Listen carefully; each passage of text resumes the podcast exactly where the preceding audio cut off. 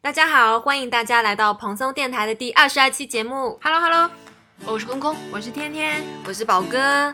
那么这一期我们要聊的内容呢是如何优雅杠不优雅的拒绝别人，嗯，是吗？嗯嗯然后这一期为什么会有呢？其实是因为我们三个其实有一点代表三种不同类型的人。那我就是最弱鸡的那种，就是我完全不会 say no，不能说最弱鸡，就是宝哥是最礼貌的那个，有点最得体的那个，最得体的那个，对对对，最得体的那个。过分得体的那个。对嗯，然后我就反正就是有时候不情不愿，也就是将就着就硬扛了，就大概是这种个性。嗯，然后天天呢，他是我上面一个台阶，他是就他可以很礼貌，然后很舒服的表达出我不太愿意哦，就这种感觉的。也也没有，嗯我我觉得我的特点是，就我我我的特点和我的问题就是我很容易的带入任何一方，我没有我嗯，一般来说。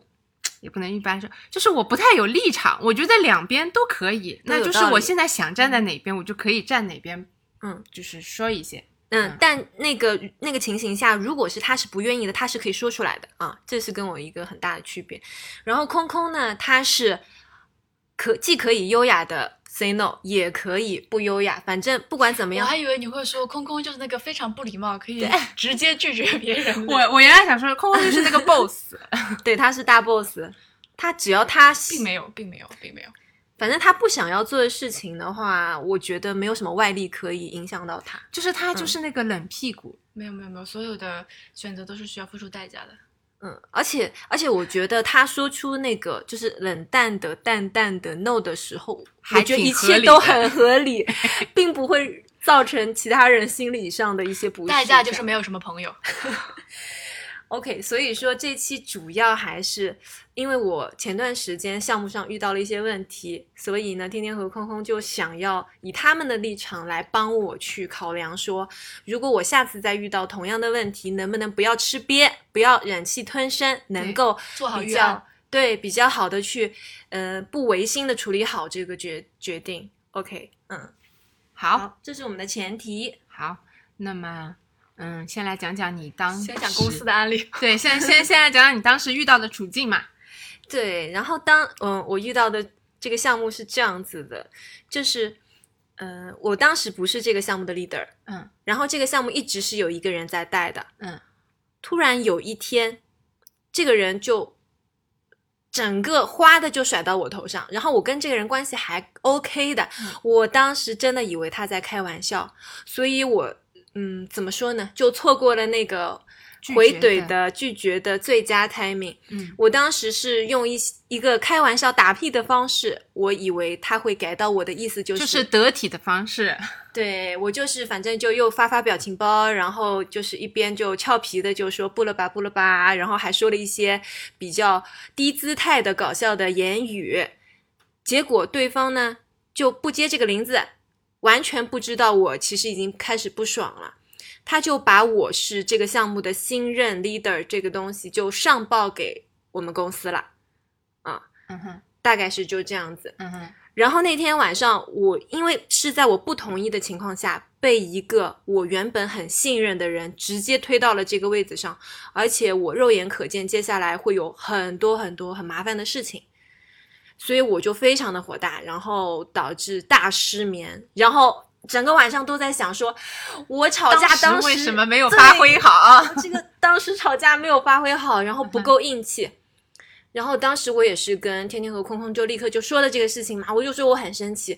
然后他们当时我们有给反馈吗？当然了，我们两个人就说，我们两个人很直接，就说你就直接跟人家说不，嗯。他说不，然后还发了一些就是然后宝哥就说不了吧，嘿嘿。对啊是这个意思吗？对就对是宝哥情绪上是不，我就是拼命摇头，但是打在微信上落到实 面的就是，哎嘿，就是大概这种态度。我真我跟你说，这真的我的错，我真的蛮生气的。有种像过年发红包说不要不要不要这种这个感觉吗？对，就就对他们说出来，我回想起来，确实有一种欲拒还迎、半推半就的错觉。但是我当时真的已经生气了，而且我气的真的气得整个人都快吐了，然后整晚都没有睡觉，就在回忆。我有好多种方法可以回给他们，嗯，所以就是他们就觉得这个事情应该 review 一下，然后教我一下以后遇到这种糟心事应该怎么解决。不是因为这种，就是宝哥经历的这个场景，其实我以前也经常经历，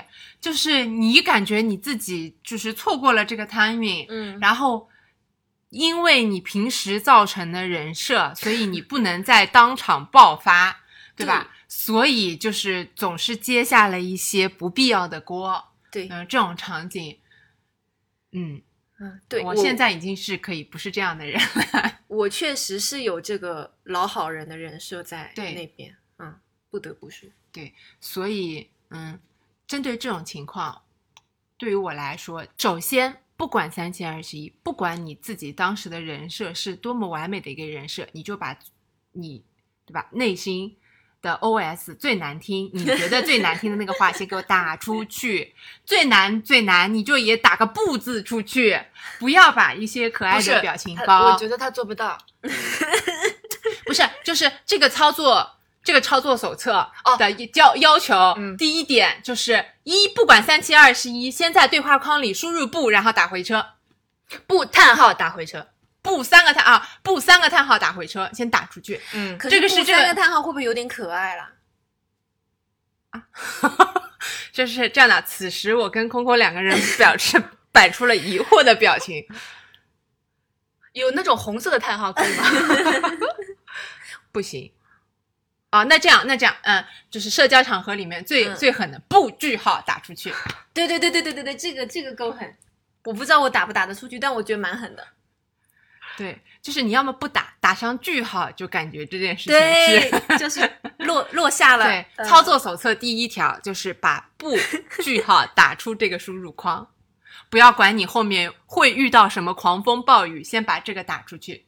嗯，相当于是说你一脚已经跨出去了，对，没有回头路了。是的，因为有时候就大部分的时候啊，嗯就是那块门槛还在你前面一百米的地方，嗯，你自己内心已经冲到了两千米的地方，但是实际上你啪一跳一米二，就这个感觉，知道吧？你两千米的怒气，在别人的眼里是你一个立定跳远跳到了一米二。例子是不没没有听懂是吗？嗯，如果是我的话，我可能会说，嗯呃，大家的意见我收到了，我仔细思考了一下，认为自己不是特别合适。句号。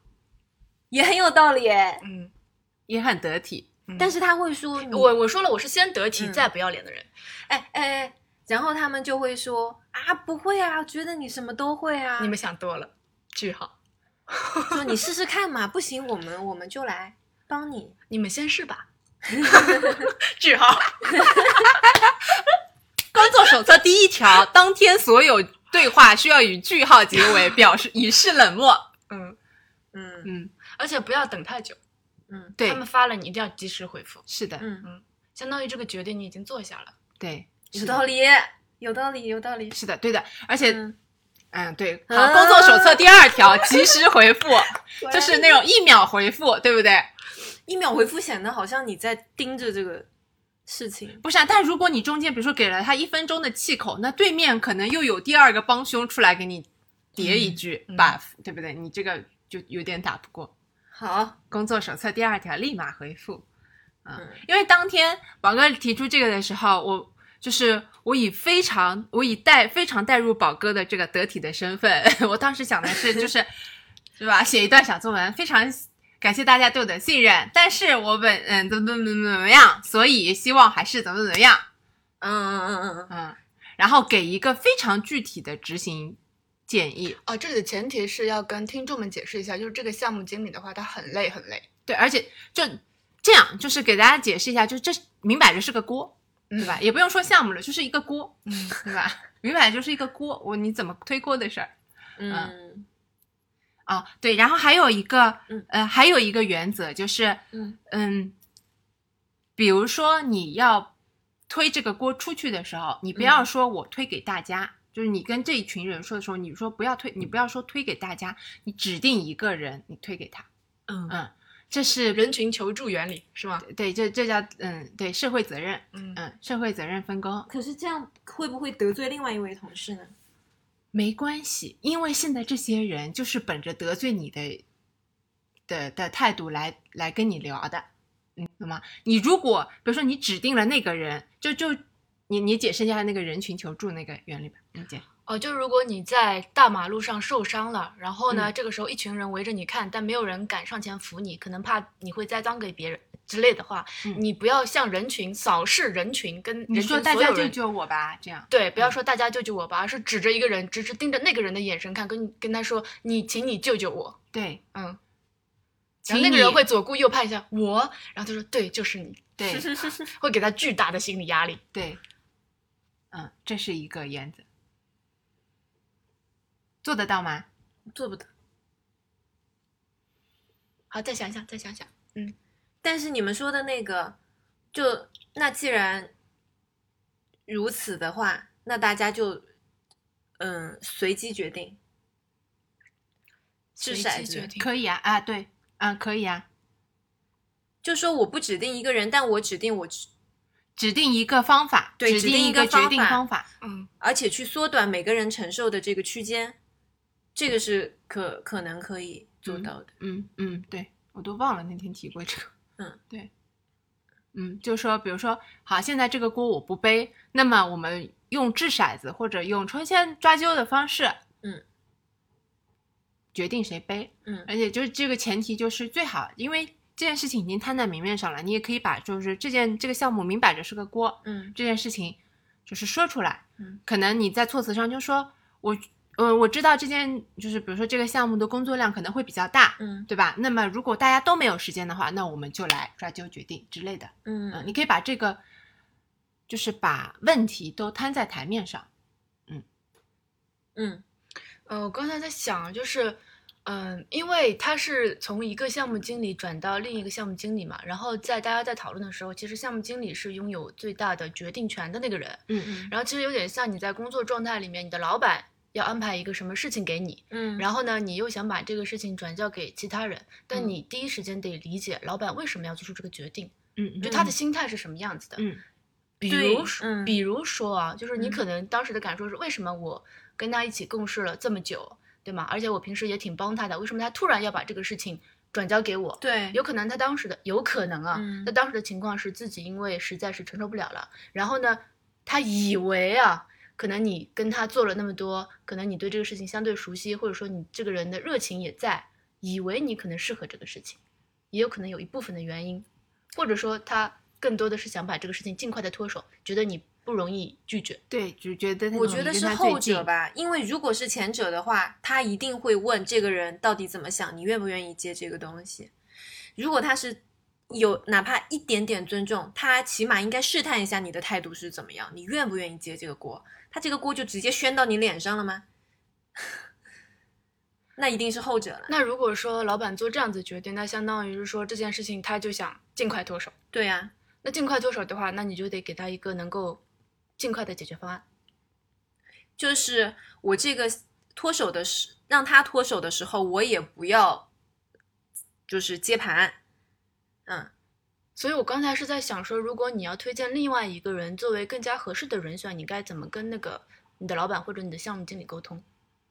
因为他已经明确的说，觉得我才是那个最佳人选。嗯那我现在要举出另外一个最佳人选的情况下，要非常有道理才行。嗯，是的。但是当时当刻确实没有什么有道理的，我确实觉得上一任产品经理就是已经是最适合的了。不是除了他之嗯外嘛？你还是说你其实觉得剩余的人里面你自己最合适？他的角度可能会觉得我最适适合，那就你觉得呢？我觉得你最合适？我觉得，我觉得更倾向于你刚刚说的第二种情况，就是他在脱手的时候，其实他会觉得谁拒绝的可能性最低，但同时这个人仿佛也能做起来，就不让这个事情太恶心。那毕竟他也是还是一个同一个项目组，那如果这个项目失败了，他也是要背锅的嘛。他不能说是他那就还是你是那个最合适的人选。他的角度，他会觉得，就嗯无论从不被拒绝的角度来看，然后综合的来讲，他觉得我我是那个适合的。呃，我没法完全模拟啊，但是我当时第一反应应该会独立想给那个项目经理戴高帽。嗯，也很有道理耶，给钱项目也很有经理嘛道理。不是钱，嗯就是给在心下一个人选戴高帽，对吗？没有给项目经理戴高帽。就当前的那个嗯还没有甩甩出来的时候，那个人戴高帽。嗯，就比如说我应该会直接会跟那个项目经理私聊，嗯哼，就是比如说，就是这个事情如果要在公开场合下面讨论的话，为什么没有提前跟我沟通？我之前跟了你这么久，我们一起共事过，我还是很信任你的。你这样的话，我心里完全没有心理准备，一时就是把就是把你想说的话都先跟他谈完没有委婉的让对方觉得让对方产生内疚感。啊。对，嗯，好，有道理。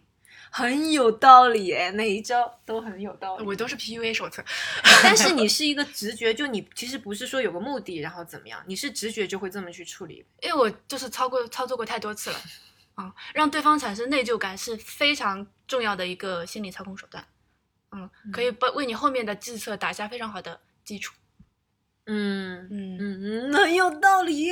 然后可是怎么做呢？除了你刚才那一招，就是在心里就是强调你曾经如何如何信任他，你对他的呃对他之前你们一起共事的时候你也付出了挺多，是因为什么什么什么之类的，没想到什么什么之类的。所以你现在很诧异、很失落，不知道该如何是好。然后仔细想了想，觉得自己实在还是不合适，不敢这个东西。万一发生什么什么事情，大家都会说我是你指定的。嗯，心里，我跟你说，心里掌声已经响起来了。对，很有道理。嗯然后再回到公开场合来看，哦，你跟他一起讨论，对，然后达成共识之后再你们两个讨论好，说，哎，我们现在选谁比较合适，对，然后再到公开场合去讨论。嗯嗯哼，战场永远不是摆在台面上那一个。好有道理。对对对对对，他空空的这一段话让我想起了，就是嗯，以前 工作的时候，对对对，以前工作的时候，就是我一直以为嗯台面上的那个战场就是战场，但是空空和我的家属真正的战场在那个吸烟台。对早就已经在吸烟台聊完了，今天这个战场就是知会。没听懂。嗯，他就是以前我们公司，嗯比如说以前碰到这种推锅的那个，大家不是那个开个会，嗯大家来、呃决定嘛，对不对？但是在你跨进那个会议室之前，如果是如果是空空或者是我家属的是那个 leader 的话，嗯嗯他在跨进这个会议室之前，已经跟这个会议室里面几个能做决定的嗯关键的人物，把这些人抽到阳台上面，说：“哎，我们去抽根烟。”拉到阳台上，把这件事情已经聊完了。那剩下的人，剩下就是我这样一无所知，踏进这个会议室，以为自己撸起袖子要跟人 battle 的时候，但不，这人家已经就那几个人已经达成共识了。就这个场，比如说这个这个舆论场上的关键的三个话事人的的的意见已经统一了。嗯，真正的决定早就做下。对，现在你们这个会议就是你现在的情况就是他们已经在外面抽完烟，开始开这个会了，然后你要中途把老板拉出去再抽根烟。对，对，嗯，嗯哼，对，可以可以可以，嗯，这个例子举得很好，很好很好，举得非常好，这都是血泪教训。哎，对。感谢你的血泪。虽然现在我们也有稍许血泪，但没有那么血泪。所以我 OK，在明白这个抽就是吸烟台的重要性，是在很很很后面，哇，这很个太精。彩了，这个这个东西。对，希望大家家就是在碰到这种推锅会议的时候，永远记住，先在这个会议上找到那个关键真关键正的战场真不是找到那个真正的人，嗯然后想办法把他偷把他拖到你的吸烟台上去，跟他私聊一下。嗯嗯超级有用。嗯，好的，好的学到了一定要学到了想办法先打开对方的心理防线。我可以，这个我可以。对对对，宝哥这种这种得体和就是态度好，会让人心软的。嗯嗯，你有这个能力，嗯，对，OK，唉，我人生的一大弱点就是心软。所以虽然空空很强，但是他有时候看到我这种塌了眼，他 就会忍不住没有，不是塌，了眼，算了，那就算了。什么不是？你刚才那个咖啡的电话是怎么打的？不是我这人就是人敬我一尺，我回你一丈。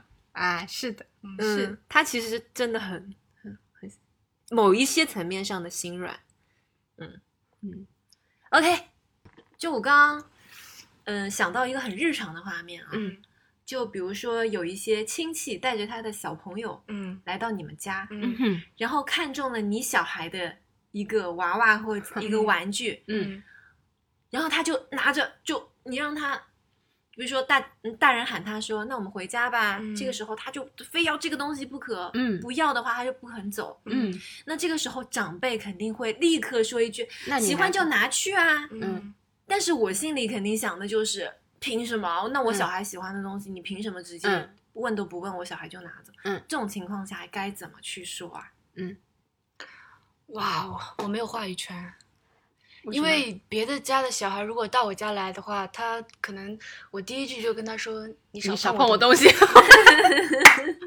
我是认真的对五六岁的小孩都这么说话的，嗯，我会把他当成成年人一样对待。我觉得这样我也是是很好的，我也是这这样是很好的。这样非常不礼貌。但是不是？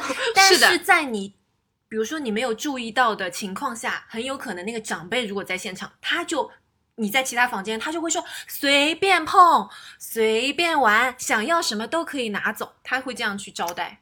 那这时候怎么办？就长辈已经把我又话说在前面了。我又没有话语权，因为我家里因为我长期如此，所以我妈会跟小孩说：“这个姐姐的东西啊，你别碰，她会骂人的。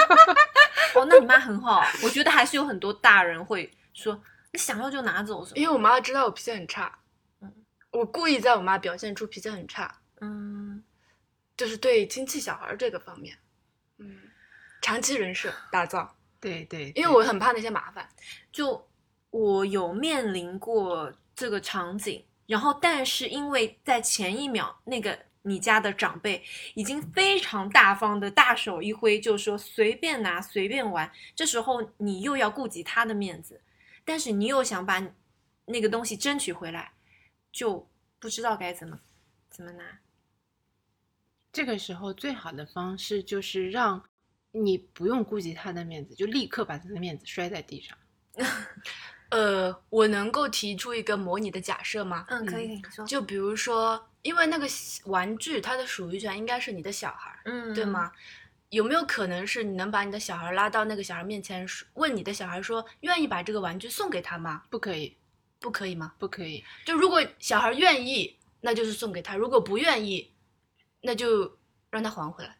就是不是，嗯就是因为我是那个小孩，嗯我你只会说愿意是吗？，对，以我以我嗯一个内向的小孩来说，就是我可以一一万不退。如果你把这个压力给我的话，我就一万不退。而且那个小就懂事的小孩，他会看大人的眼色，对，就是他嗯说出来的已经是一个得体的答案，而对，不是因为因为宝哥的这个状况的时候，其实就是需要你支持你的小朋友对对对去 fight 的。但你刚才说两种情况，一种是我觉得有点天天说那种，可能他有点说不出口，或者是他说出口了，那个人还是坚持要，就嗯拉锯的时候，长辈又补了一句说：“你都是大哥哥了，你怎么就不能让给这个小弟弟呢？”可能会这么说一句。然后还有一种情况就是，如果当时那个小孩他五秒内赶不到这个战场，这个事情可能就已经成定局了，就是一个 timing 的东西，就他立刻马上要出门了嘛。然后你的小孩可能在小区玩或者怎么样，他不在这个家里，这个时候该怎么怎么办？我要么就直接，哎呦，主要是因为宝哥有很多。你之前跟家长之间的这个关系模式已经定下了，是我的话，我就会直接拿；我是我的话，我就直接拿回来说不行。啊，对对对，可以可以，就是不违和的举动就可以了。嗯，是我，我肯定直接拿回来。哭就让他哭，就说，然后然后还教育他，去别人家里不是不能随便拿别人东西的，这样非常的不礼貌。如果你想还要给他，还要给他举个例子。你想想，你最喜欢的东西是什么？嗯如果嗯现在谁谁谁要你这个东西，你会愿意吗？他不在家，你不在家的时候，别人把你最喜欢的玩具拿走了，你会开心吗？肯定不会啊。他给他讲一个大道理。我真的觉得人在为自己打造社会人设的时候，不要打造的那么大气。对对对对对对对对对对对对，可以在意一点，就你可以在意一点。就如果他一直知道你是一个也不会 say no 就比较大方得体的人，他就会不断觉得说那拿走一些也无所谓，对你是能接受。但是我要是在他面前表现出的不行，这东西是我的，我就是小气，对，啊，对，他心里稍微有一点点而且他以后也不会随便去试探你的边界，因为他就知道他是在冒一个险。防微杜渐。每一个事情的发事件的发生都是前期无数的人设铺垫。对 哇，，buff 叠起来的。啊真的真的。我在想，如果我能做到的，可能比较极端的反应，因为嗯我的目的就是很明确，我就是要拿回来，而且是嗯在长辈已经这么铁齿的说了，你就是能拿的情况下，我要嗯拿回来。我可能言语上，我一种方式，我言语上可能，嗯，没有没有说什么嗯。大道理或者怎么样，但是我是趁那个爸妈不在时候，我就瞪着那个小孩把这个东西 拿拿过来，可以吗？不可以，因为说这句话的那个那个爸妈，嗯。那个长辈没有没有经历你们这中间的这个过程，嗯他并不知道他讲出完这句话之后的那个后果，嗯所以他以后还是会肆无忌惮的讲这句话的。嗯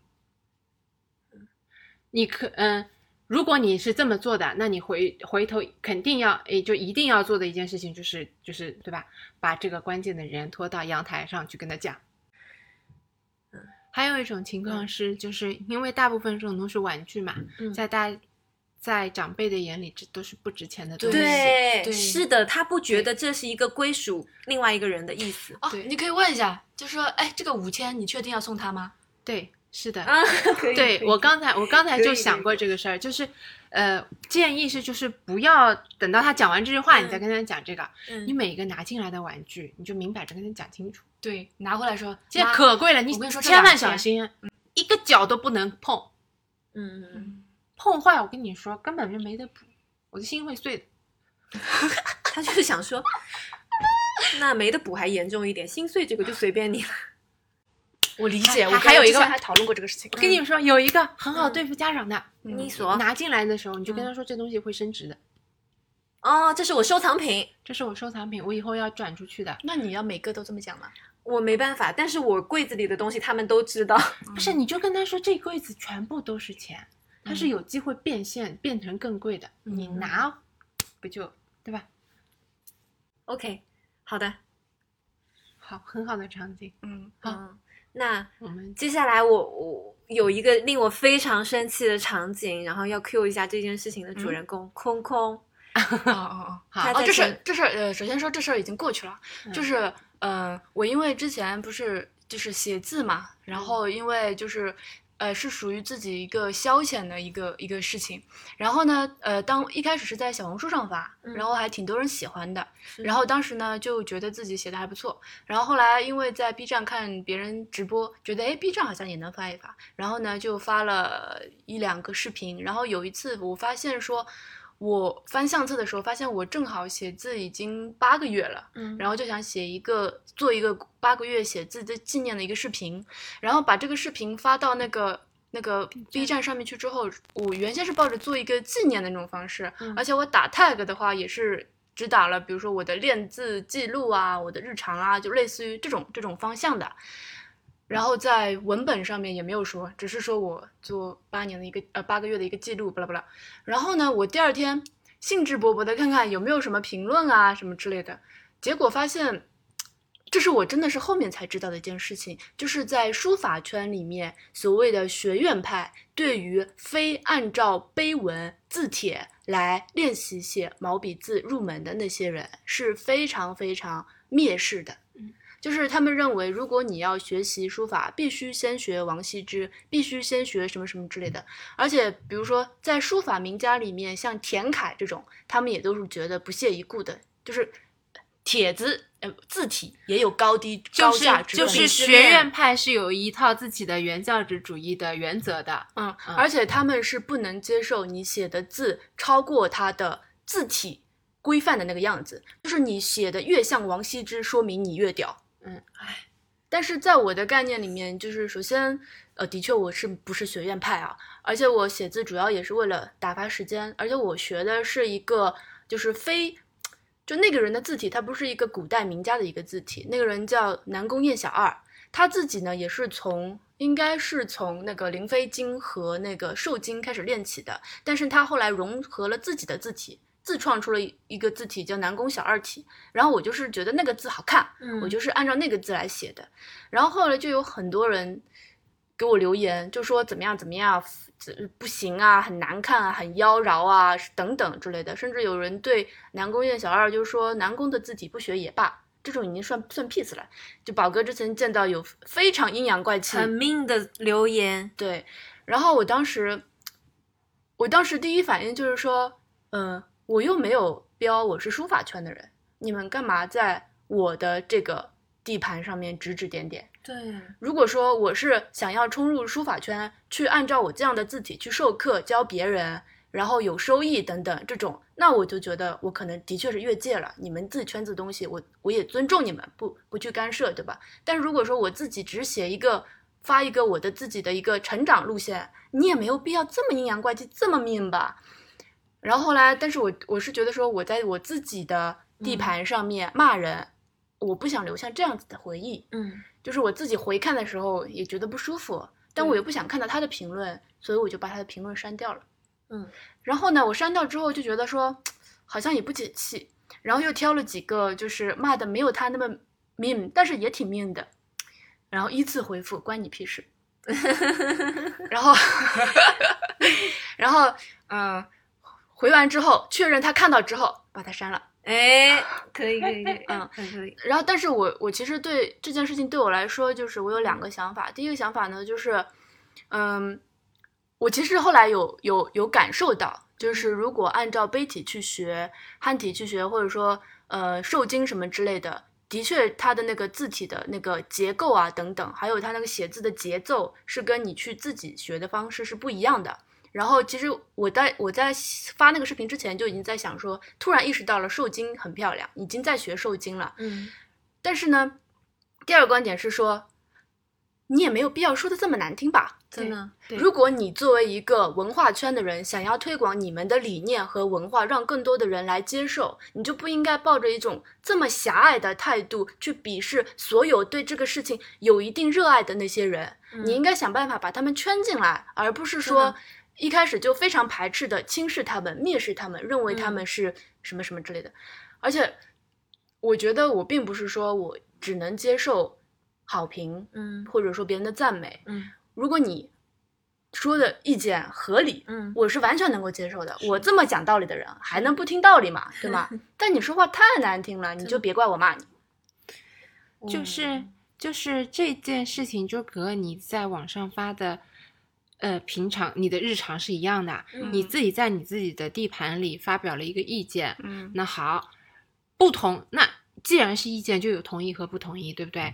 正常的范围就是大家讨论，嗯你就拿观点出来讲就好了。嗯但是有一部分的人他不是这样，他说服你的方式就是上来蔑视你，从态度上，希望能从态度上就把你打气势打下去嗯的这些人，就根本就，对吧？嗯希望我我就只能说，我希望你意识到自己的丑陋。我我那天就是最开始，空空他有一天是半夜跟我们说，嗯，有一点五味陈杂那种心情，我还不知道发生了什么。后面就是隔了一两天以后，就问他嘛，你到底怎么了？然后他就说，哦，他发了一个视频，然后有一些评论呢讲的有点难听，难听，然后我立马就杀去 B 站现场，我去看一下 有有多难难听结果我看到第一条，我就整个人都快要爆炸了，我就觉得他没有立刻把这个人的就评论删掉，或者是骂回去，我真的觉得超已经是超级超级客气了，你知道就。嗯，就像他刚才说，他是用一种很冷静的这种有道理的语言，就是说出因这些话。为我在努力理解他说的这个话到底道理的点在哪里。但是我我当时就想说，哦，原来学你们这些正规字体的人都是这种素质啊，嗯都是这种素质啊。对，你一个东西你要安利别人，OK，那你足足够好，你自己要足够有魅力，你做的这件事情你要足够有魅力，你能吸引到别人，吸引一个是一个，你靠碾压这种其他不在你们这个圈子里的人，而且到别人地这边来喷粪，算个什么东西？对，而且他留言的是，你知道是多自大的一句话吗？他说，呃，他说，嗯，就走偏了。先是卖关子走偏了，然后当时空空还很很耐心的就说什么走偏了啊什么的，还问，他就说练什么旁门左道。我想说什么鬼东西，已经开始火大了。然后后面他还继续在说，说我，嗯，你你练了八个月，还不如我练半年写的好。我就想说，我就腰就插起来，我想说我老子要都要看看你写的有多好，我就点到他的空间里去看，写的就是一坨屎。非常的难看，不是，非常的我觉得那句不是重点，重点是他在强，他在说我怎么怎么好之前强调了我入了什么什么圈，对，平时也会参加什么什么书法展，看过谁谁谁的什么什么的帖子，什么东西，可牛啦！他，但是你点到他的空间，你就知道，这是完全就是 shit，shit，就是啊，就你把这件事情事后你抽象起来看，你在你自己这里表达了一个观点，对方过来喷粪，不管他。粪的后面的观点是对是错，首先他就不能喷粪，对不对？真的，对你不能因为他喷粪后面是有道理的，你就接受了他这个粪，对不对？而且，而且。而且我还没有见过拉踩是捧自己踩对方，一般都是要拉一个高手来，他捧的自己，自己写的又是那个样子，然后我才发现这个人是一个定点喷子，他转的如果好，现在今天如果这个人确实写的很好，他来我这儿喷粪，他就有道理吗？没有道理，对呀。但是问题是，他。这种都给了他巨大的自信，而且他的那个空间里，他有转自己的东西的。他就说：“哎呀，说什么这次去谁谁谁留言又被投诉了。”就是他是一个惯犯。你知道我我有加入一些书法的小圈子，然后呢，我就在那个正好是那个事情的前后，我就看到那个书法圈子里面人在讨论说，为什么觉得书法圈越来越小众了？哦，我当时就有点感慨，就说，嗯，反正。这件事给我的感觉就是，这些人根本就不是说喜欢这个文化，喜欢这个这个这个东西，他们有点像独唯，你知道吗？不，应该是有有一群人还是纯正的很喜欢的，但是也有一部分人会认为这个怎么样就是高贵，且自诩高贵去踩别人，这个我觉得就以前以前我看过一句话，但具体的我已经忘了，他这他的意思就是说，有审美就会产生对立，嗯。大概是这个意思，嗯，但是你对立归对立，对吧？就是我觉得以前的大家的讨论的舆论讨论的方式都是对立，但是我跟你辩论，嗯，对吧？现在就是我跟你对立，我就朝你 喷粪。我真我真的觉得，不管是辩论还是讲道理，我都是非常。人能接受，试图去理解你的那个角度，但是你说话说的太难听，就你聊就聊，你先喷个粪，就是显得你很怎么样，就然后那件事情的结束，就是我心里真正释然，是有一个有一个人给我留言，他也好像是看到了前面的一些讨论，然后他给我评论说何为正统，又何为草莽，哼，然后当时就释然了，并不是说什么我以草莽为荣或怎么样，因为我觉得。你其实，在这个世间的不需要所有人都喜欢你，所有的认可你，你能够收获到一星半点那些人对你的回应和小小的支持，我觉得我就满足了。道理是这样的，嗯，那骂喷还是得喷他们是吗？反正就是因为就空空那个回帖里面，其实也有一些人是客观的，甚至就是是明明知道很多人喷他，还是继续支持他。那些人我都点赞了，我没有骂那些人的原因是因为。我觉得他们很明显能看出我们是朋友关系，那这样子反而把他姿态做低了，就会觉得哦，你被骂了，你你朋友来来来说我们或者怎么样，反而影响他。那那我问你就还是这个状态，你发表，然后有人在你这里喷粪，然后这个时候你作为你，嗯，你该怎么做？你等着其他的江湖人士来主持公道吗？因为你这个时候你很气了，你会怎么做？就如果还以后还碰到这样的事情的话。我会对骂，确认他看过之后再删掉。我已经学到这个事情。怎么怎么把他拉黑？把他拉黑？怎么确认他看到？他会回你啊。哦。确认他看到，然后把他删掉。OK，把这种人拉黑。嗯。然后我们上个礼拜在讨论这个选题的时候，其实也有大家有晒出自己就是微信聊天的一些场景。你不会让我现在拿出来吧？没有让你现在拿出来，就会发现，其实我们平时跟朋友聊天的时候，那个拒绝频率就是不一样的。对。就比如说朋友伸出了橄榄枝，那个邀请，淡淡的邀请，其实你知道他也不是立刻马上要你干什么，就是就是朋友对你 social 的时候，对。呃，我我的做法是 social 回去我的做法是夸张的 social 回去，然后空空的做法是，no 句 No 号。空空的做法是那种 no 句号，我不情愿，我不高兴，我懒。但是我们关系还是不错的哦。对 我觉得这样很高效。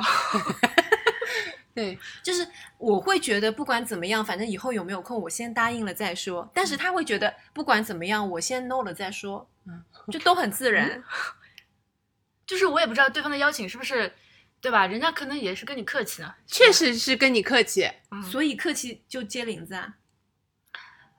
对，所以我没什么朋友，大家不要学啊，他他有很多朋友的，学那个天天学宝哥就好了。no, no, 没有但是因为我有我因为有你们两个人这样的极端的朋友，所以我就是因为我又是一个很容易代入的人，我就是凡事可以决定一下，靠，这个时候是代入空空呢，还是代入宝哥，就凡事可以决定。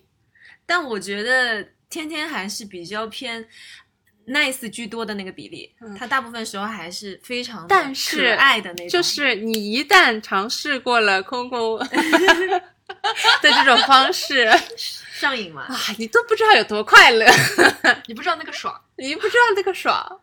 你什么时候用？完全没有心理包，就没有，就是我刚刚跟你们说，就是这个星期，对不对？嗯，带也着纹身，以拽妹的身份行走江湖之后，觉得真是哎呀快乐，不需要理会别人的小情绪，不需要照顾别人的小情绪，只只关注自己到底想不想的这种方式，而且明确的告诉你，哦，太快乐了，太快乐了。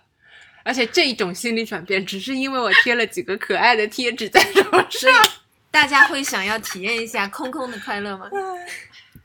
不是我这个都是要付出代价的。就是我是如何变成这样子的一个人呢？因为我其实原本也不是这样子的人。我在大厂工作的时候，作为一个小的团队的一个小小的 leader，也是分身乏术，需要去做很多权衡利弊呀、平衡局势啊之类叭叭之类的事情，需要跟人家示软、讨好什么之类的。然后当我离开我那个公司之后，认为自己已经三十岁了，终于不用再做孙子了，我就非常利落的把自己微信朋友圈里面所有同事都删光了，留下了一部分我觉得他们留下了一部分觉得他们朋友圈还有可看性的人。你嗯你不会脑中有一句话就是，嗯，不是说什么路窄什么的，多条朋友多条路，不是，就就好像说你你之前删过的人，可能会在生活之后某个 timing 又出现，这时候该怎么面对？就类似有这么一句话，我记得。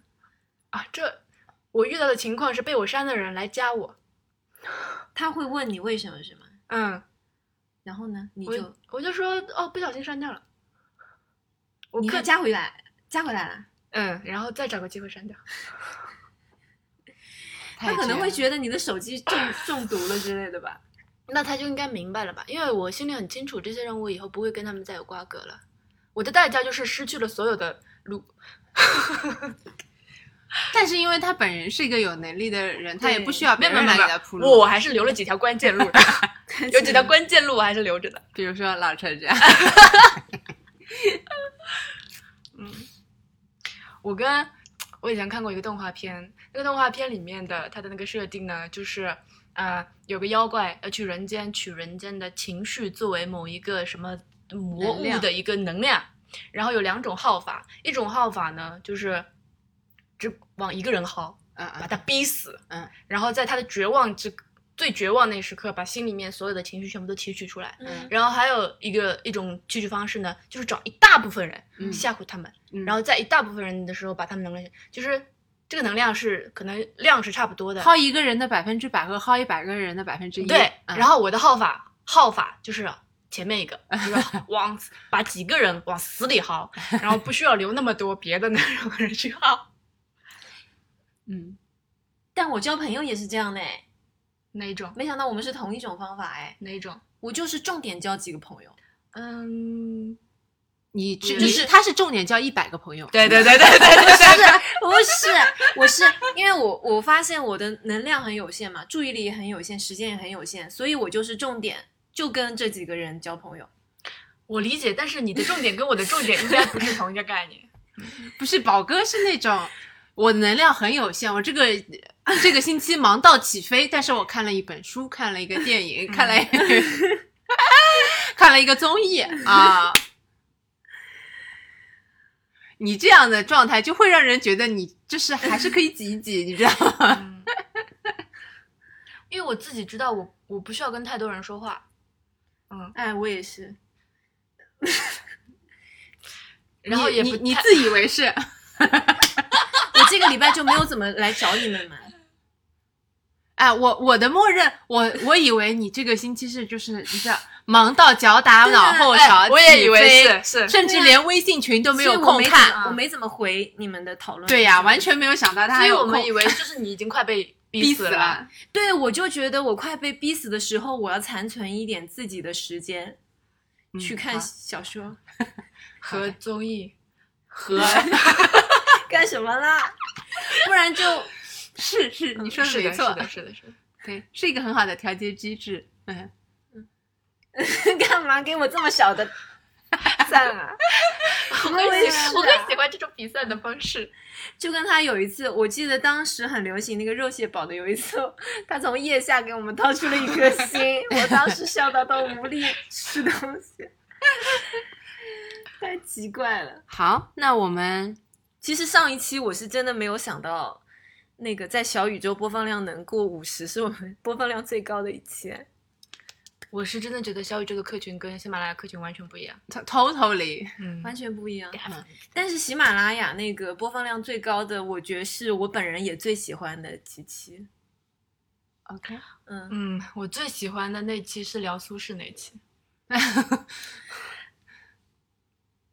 因为我认真准备了提纲。那期他是真的很认真，嗯，好的，然后导致我们俩插不上话了，已经没有那么深入的了解。呃，八月多少号？二十几号？我忘了。嗯，我跟你们说了吗？是苏轼去世九百四十周年，好像是哦，虽然你没说，但是好像热搜上有有人提到啊，。是吗？嗯，然后那天我还在想说，我一定要发一个什么东西纪念一下，后来忘了，OK，很像你的 style。